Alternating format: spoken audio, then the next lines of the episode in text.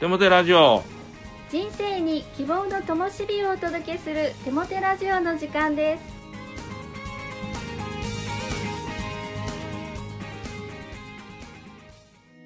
皆さんお元気ですね。パーソナリティの手もて牧師こと新谷和重と。アシスタントのかなちゃんこと山本かな子です。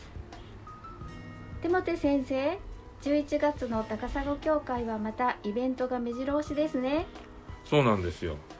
クリスマスシーズンを前にしてたくさんの行事があるんですね。その中の一つにゴスペルパークというのがあります。11月の19日の土曜日行われるんですけれども、えー、それはまあ、ゴスペルと聞くと、えー、ゴスペルコーラスを聞く時というふうにイメージされるかもしれませんがそうではなくって、まあ、どっちかというと演芸大会のような時です、えー、手品もあれば落語もありまたフラダンスもあり、えー、そしてゴスペルチームが賛美をするそしてメッセージがあるという感じで、まあ、バラエティショーのようなですねイベントです、えー、誰でも参加できますのでぜひ、えー、ご参加ください。お待ちしています。はい。高砂協会の商店ですね、はい、楽しみにしています。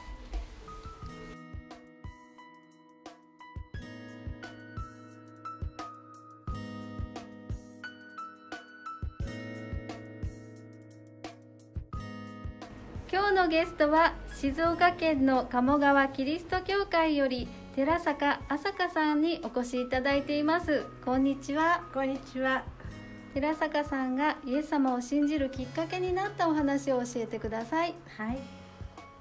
私は小さい頃から看護師になるのが夢でした。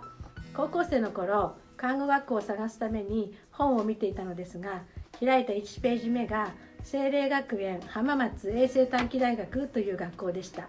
精霊って変わった名前と思ってそこに書かれていた学校の名前の意味を見ると聖なる神様の奴隷となって働くという意味で聖霊ということが分かりました。なぜか分からなかったのですが私もこうなりたいとこの名前に強く惹かれたことを覚えています。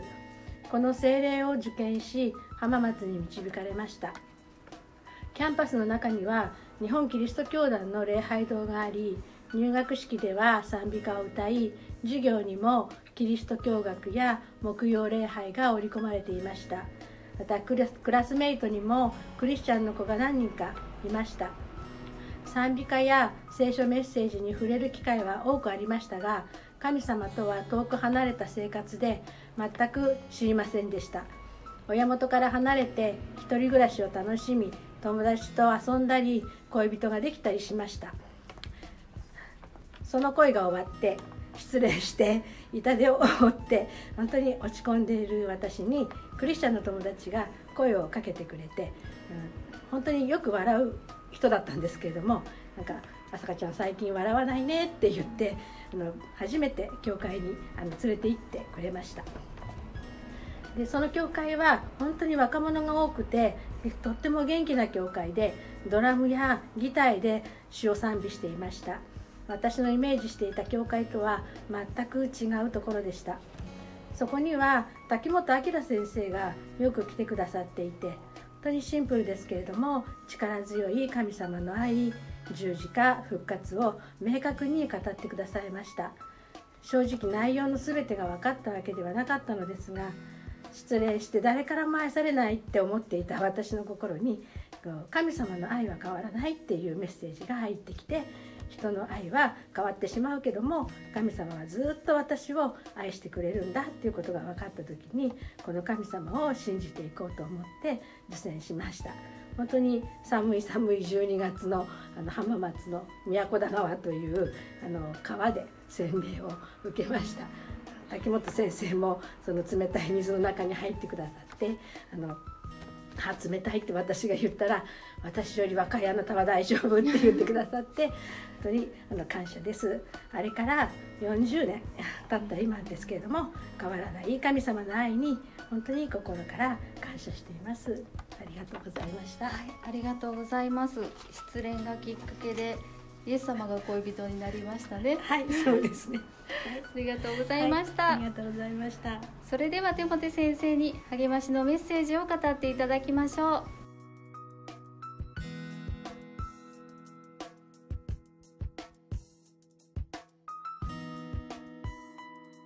寺坂さん、素晴らしい救いのお証、ありがとうございました。寺坂さんのお証を聞きながら、ああ、懐かしい、僕先生の名前が出てきたって、えー正直感動し嬉しかったです。私もその先生と個人的に出会いたかったな、そんな思いを持ちました。さて、励ましのメッセージに入っていきます。今日のテーマは、人生を編集する自由です。今日がどんな一日であったとしても、感謝で締めくくりましょう。すべてのテレビ番組には、編集作業というのがありますね。その際、編集者には必ず編集方針というのがあって、その方針に従って編集されていきます。ですから、編集者のさじ加減で、良いものでも悪いイメージをつけられるし、悪いものでも良いイメージをつけることができてしまうんですよね。実は私たち一人一人は自分の人生の編集責任者なのです。毎日実にいろんなことが起こりますよね。不思議と良いことが連続して起こることもあるし、その逆で辛くて大変なことが連続して起こるっていうこともあります。もちろん平穏無事な日もあります。そんな毎日を私たちは編集責任者として心の中で編集し、自分のドキュメント番組を制作して記憶に保存していくのです。ある人は編集作業などしないという方針でそのまま心の中に入れてそ次の日を迎えるでしょう。こんな人の人生は整理されていない部屋のように散らかりっぱなしで、どんな日々を過ごしてきたのかわかりません。お宝な出来事が隠れているかもしれませんが、見つけられません。ある人の編集方針はネガティブです。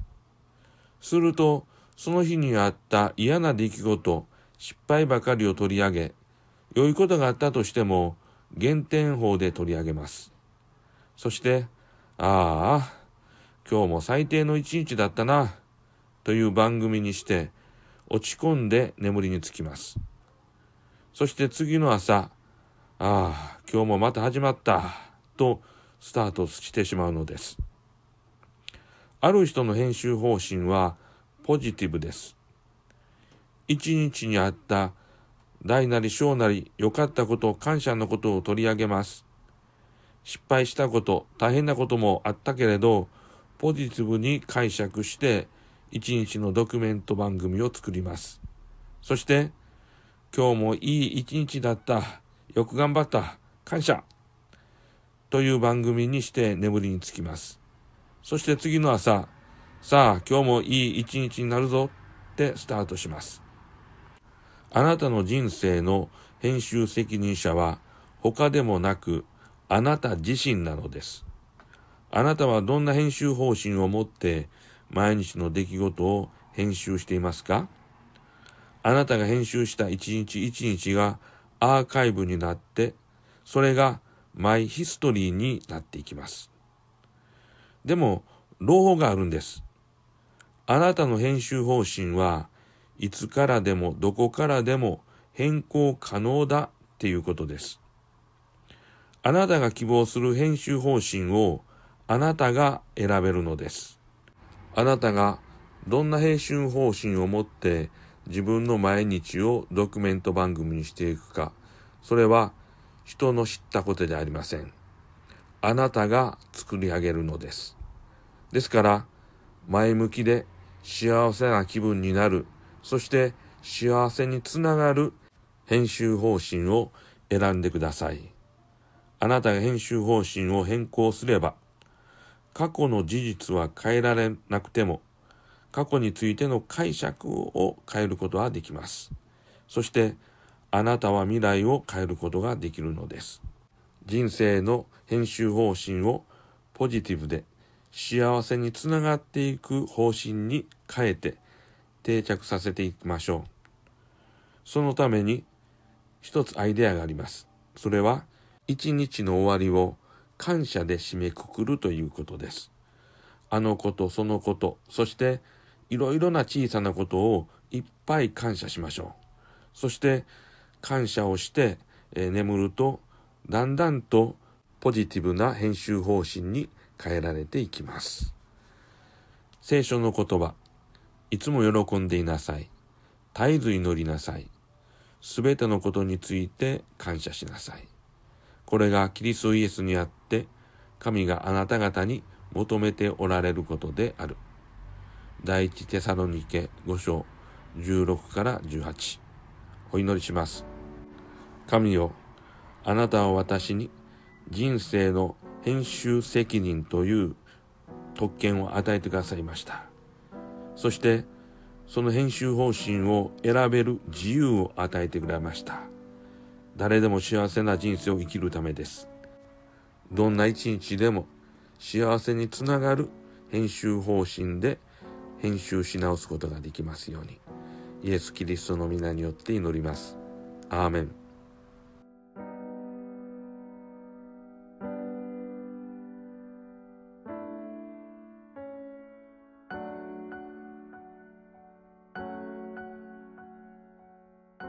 今月の賛美は登坂淳子さんのアルバム「YourSongs 美しい世界より私のすべてを」ですどうぞ。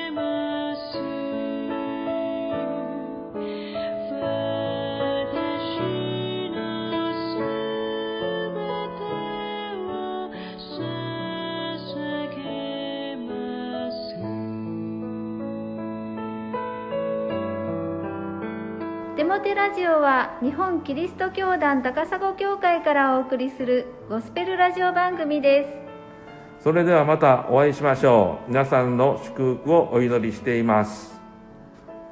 お元気で。